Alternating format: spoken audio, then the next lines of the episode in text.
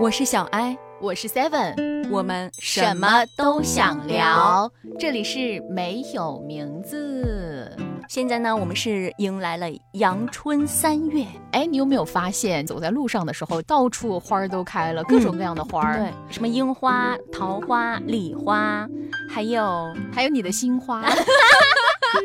思春小内心里面的花朵也开了。呃，是，虽然说没有男朋友哈，但是呢，看着人家谈恋爱啊，到处都冒着那种粉红色的泡泡，到处都是荷尔蒙萌动的这样的一个季节啊。说实在话，我们这种单身狗真的，我还是会羡慕的，我也会羡慕的。特别是春天这种状态下嘛，大家本来就是身上的衣服也减少了，感觉身轻如燕，就看到他们这些年轻的朋友走在街上啊，就很羡。羡慕了，就觉得青春洋溢，不知道为什么。因为像现在嘛，重庆的天气也变好了。之前呢，就是湿冷湿冷的，但是现在重庆，呃，阳光好像都已经持续了好几个星期了。就虽然说昨天下了雨哈，但是今天的太阳也特别的大。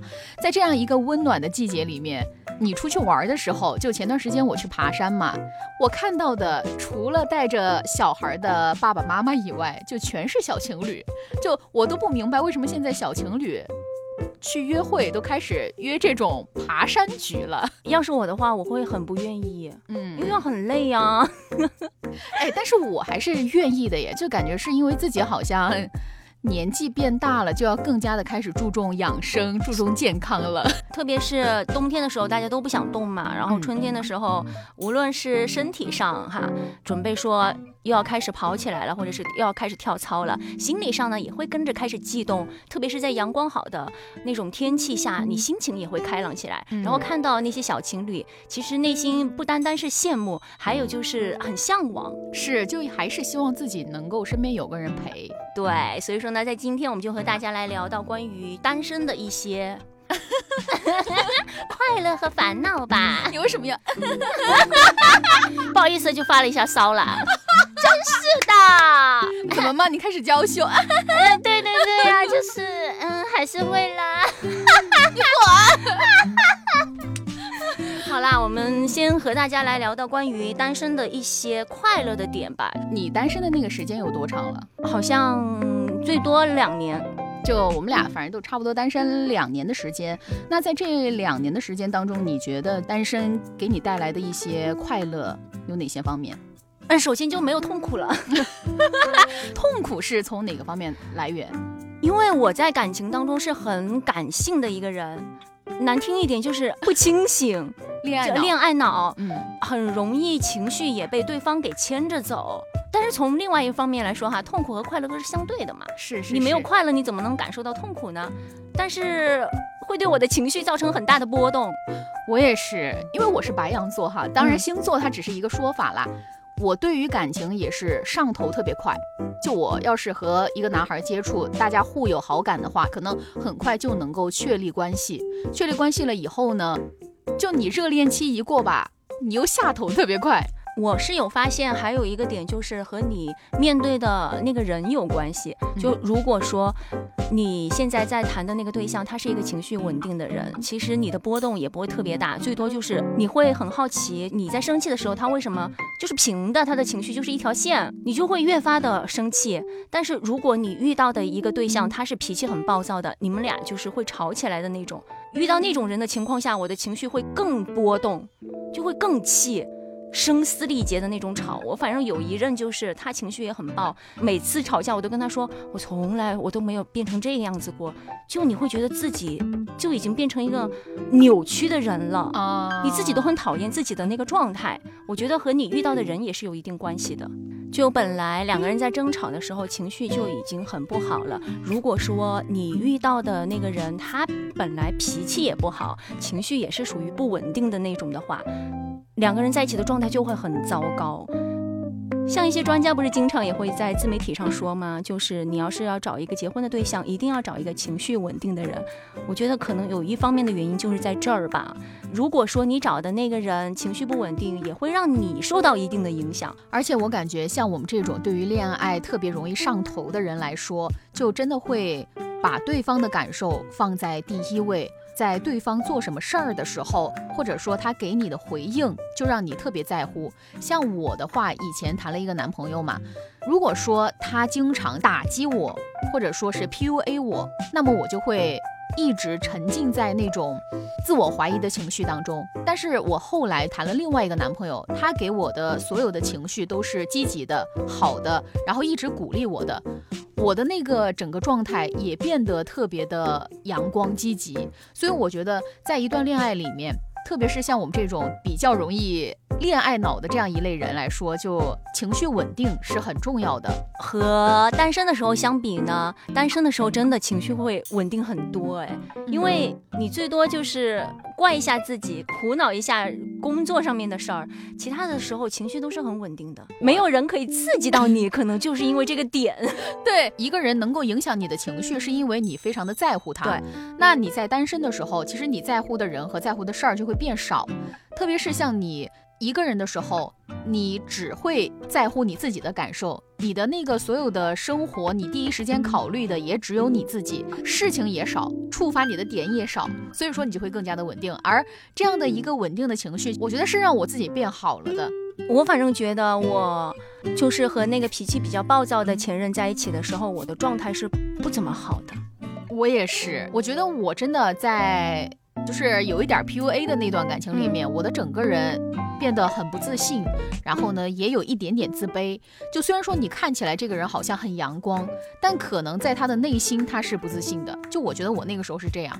一旦就是我后面脱离了那一段感情以后，特别是在我这两年的单身的这样一个时间段里边，我更加的了解了我自己，更加的知道我自己想要什么，更注重自己的一个感受，情绪呢也更加的平稳。我觉得我整个人就是状态很健康，就没有像之前谈恋爱的时候那么病态。而且呢，我感觉其实，在恋爱的这一个过程当中，除了刚才讲到的情绪价值比较稳定以外，还有一个点很好哎，就是很省钱。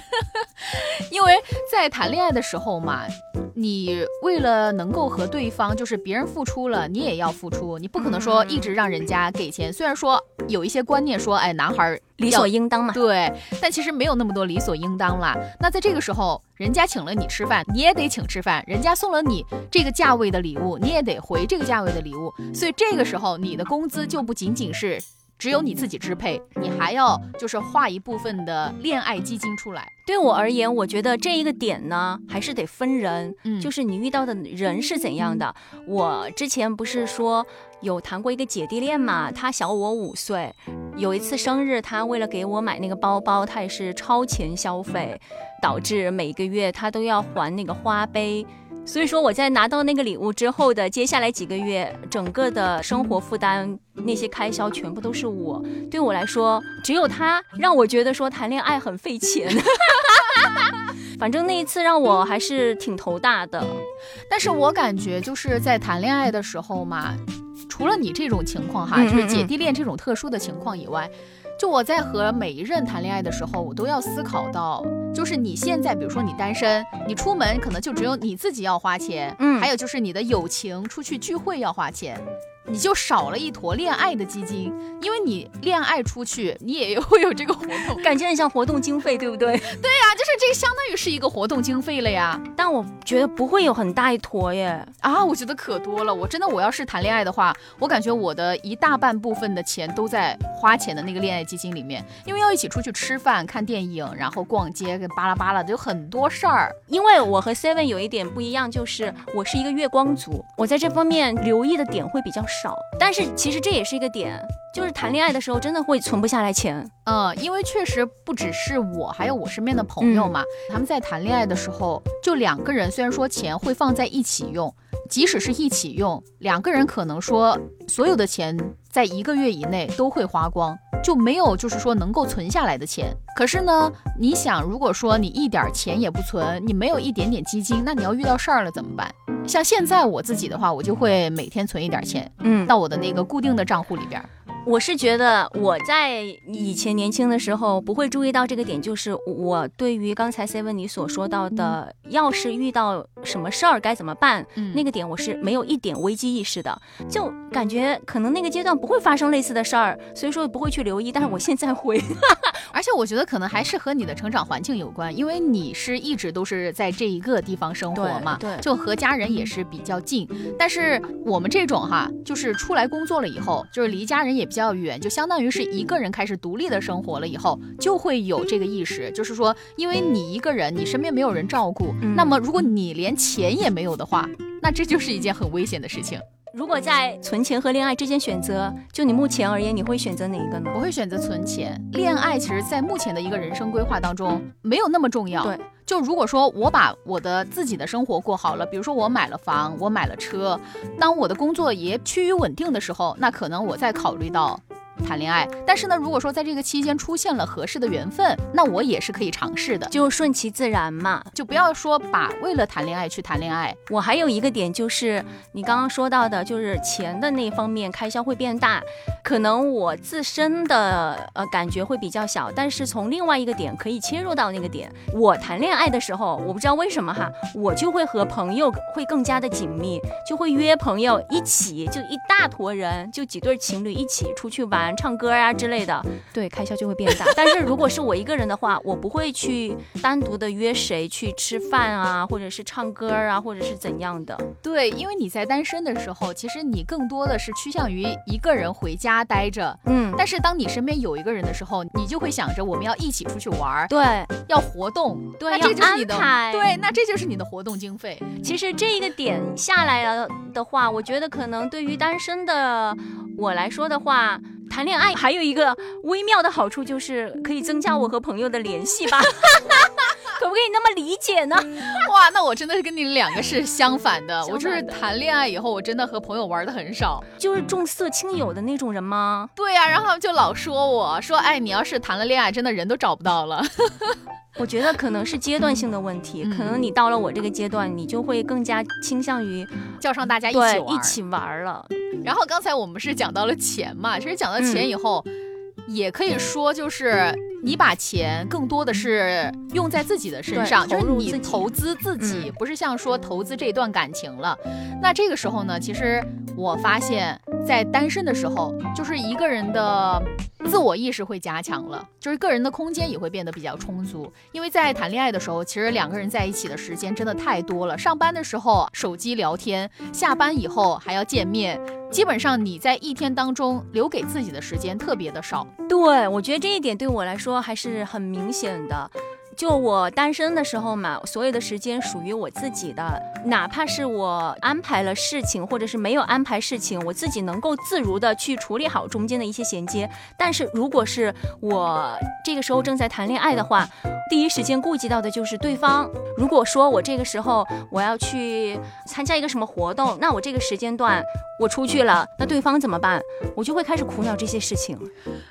你还要安排他呀？可能还有一个点我没有说出来，是因为那段感情是异地恋。哦，就他来我这儿他是没有朋友的，所以说我会心里感觉说我就把他丢下了，他这边又没有朋友，他就只能一个人在家。哦，这个是会啊，我会有这种精神负担在。对对对，因为异地恋确实是本来见面也少嘛，然后突然就是说能够有一个时间能够大家在一起，反而我在这个时间还有事儿，无论是什么事儿啊，就是不能和你在一起的时候，就会有压力，就觉得。你一个人在那儿好可怜哦。对 我有一次甚至就推掉了自己的事情，为了陪他。他可能没有接收到类似的一些信息，但是我是这么做的。就是在谈恋爱的时候，你会太过于去顾及对方，你反而就少了自己的一些时间，甚至是像你刚才说的，推掉自己的一些事情，个人空间就变少了呀。有一些，比如说选择就变多了，但是有时候选择变多不是一件好事儿。比如说吃的东西啊，你一个人你想吃什么就吃什么，你只要懒，你稍微打发一下自己就行了。但是两个人在一起，你就会又会想说，哎，那你要吃什么？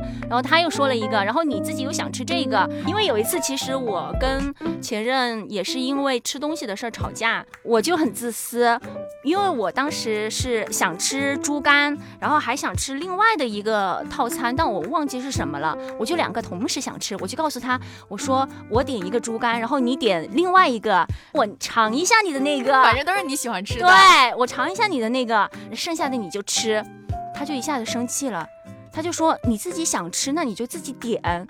我也有我想吃的，你就点你两份就行了。我说我两份我吃不完，他说吃不完，但是你想吃啊。然后我们因为那个事情还吵了，吵了一架，最后不欢而散。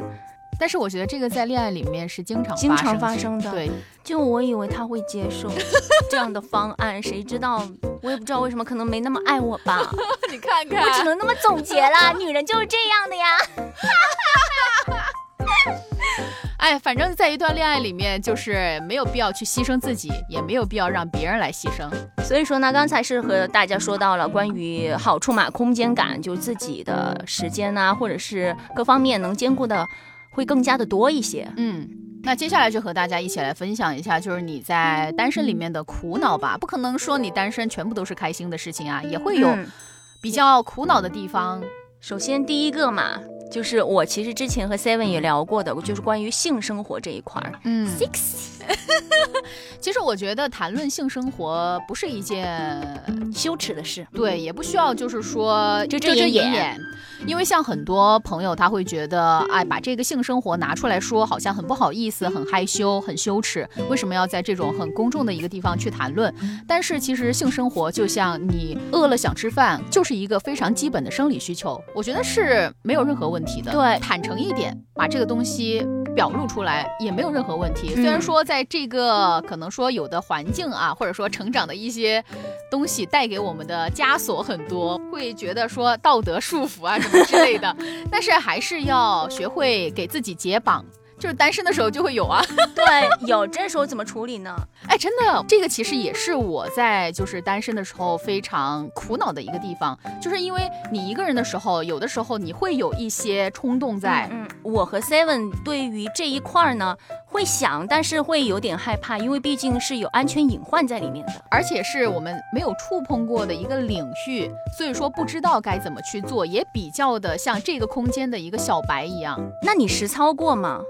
实操什么？就是下载那些小软件之类的。因为我是实操过的，我下了软件，只是我为什么没有后续有操作呢？就是因为我在小软件上刷到了我身边的人，嗯，就身边的同事，所以说我就觉得很可怕。就首先就被吓到了，第二个呢，我觉得有点害怕染上病啊、疾病之类的，因为你不知道对方是什么底细。对，这个对我来说也是很大的一个坎。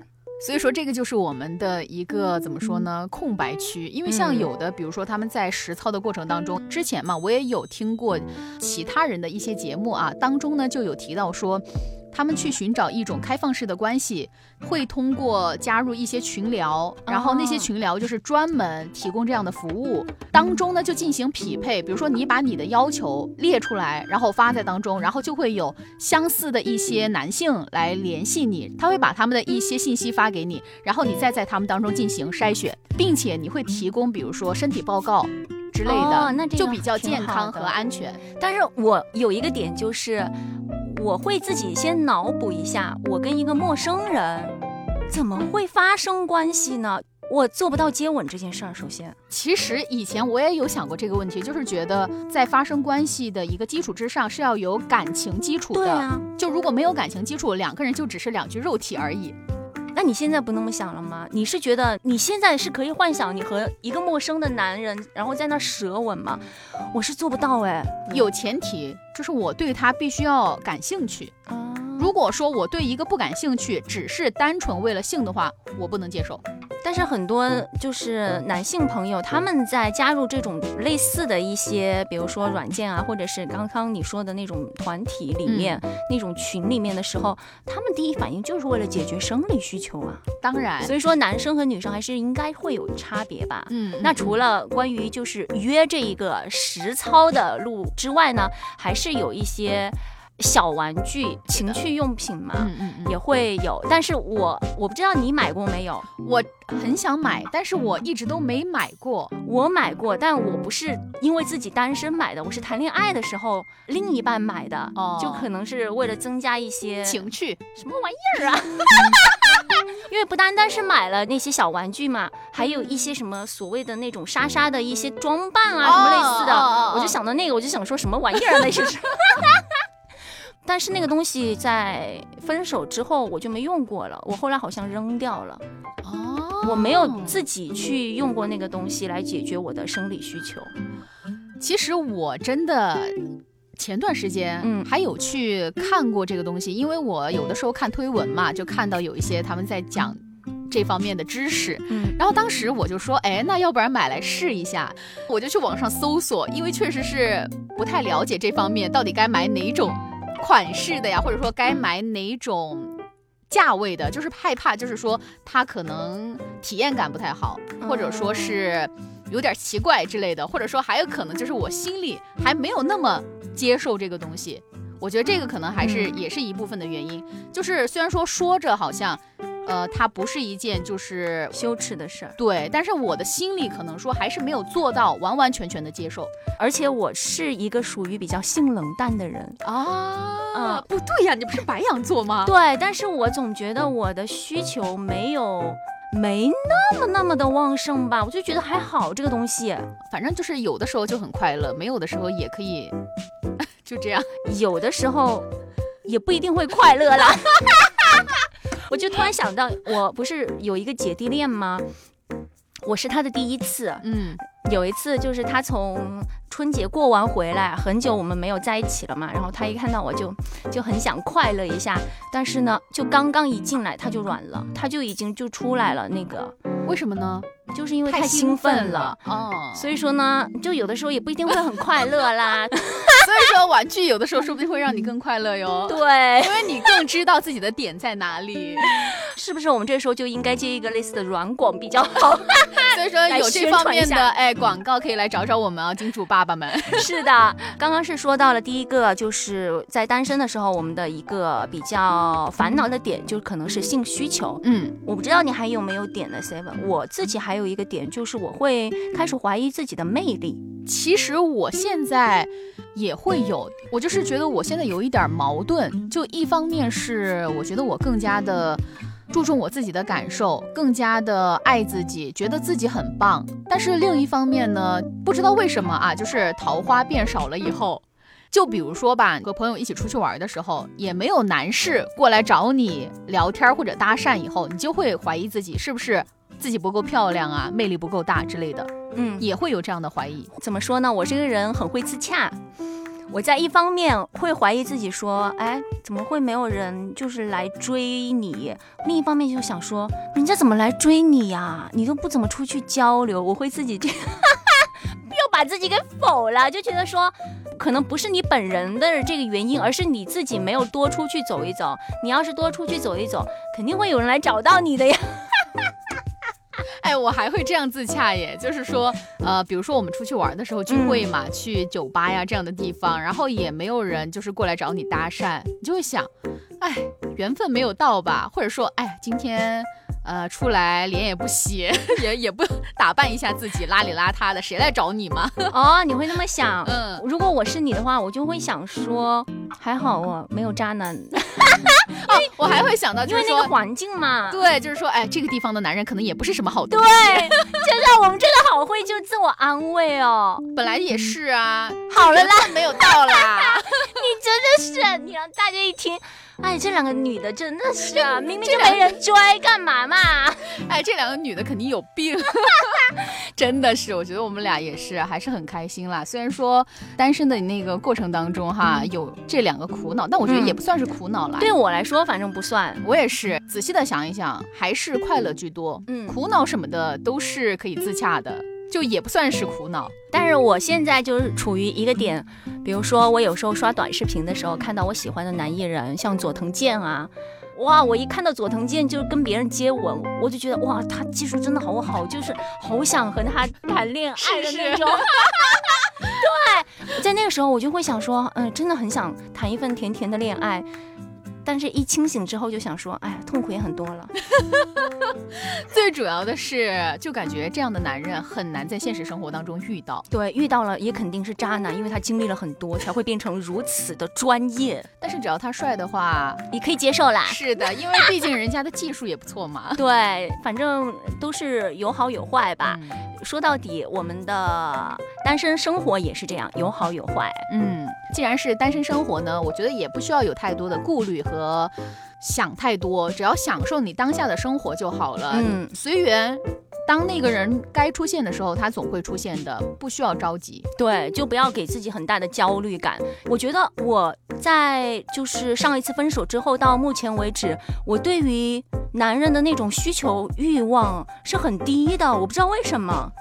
我也变低了，而且呢，你不觉得吗？就是在单身以后，你好像觉得其实一个男人是可有可无的，因为就像我今天早上去拿快递，八九个快递，其实，在那一瞬间的时候，你会想希望有个人来为我分担这种压力，但是呢，你还是自己想到了办法，比如说我多带几个袋子，或者说借那个驿站的小推车，你还是能够把这个东西自己带回家，所以说。没有男人，说不定你自己也会产生更多的生活智慧。我有经历过你类似的，我是很重的一个东西，在那个时候我就头脑里就会想到前任，我就会想说，如果是他在的话，我根本不用下楼。不过呢，坚持回去又想怎样？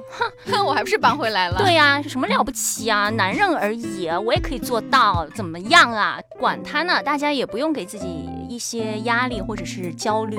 对，无论你现在处于哪一种关系，是两个人的还是单身的，你都要享受此时此刻的一个状态就好了。特别是，其实我有在某书上看到一些女生会经常发帖问说，八九年的、八六年的、八七年的单单身的，你们现在怎么样啊？过的年纪可能对于我们这一辈儿的人来说，会有一定的。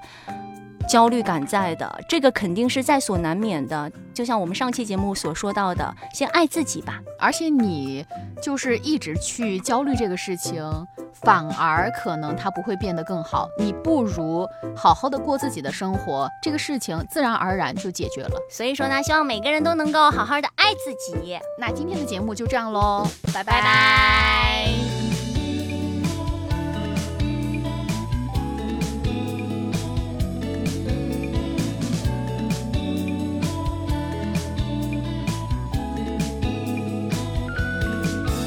隔壁家的老王家里有三套风虽然的儿子，一见你就紧张，但他又好心肠。如果你嫁过去，这日子应该会过得轻松舒畅。三姑六婆围着我说，不明白你在挑剔些什么。他们忧心忡忡地看着我，像我发错。当人家。翻山越岭，渴望到达山顶，我还在原地。你阿姨都替我着急，当人家站在山顶吹捧，所谓美景，我还在原地。装八百都替我着急，当人家阿姨望无际忙于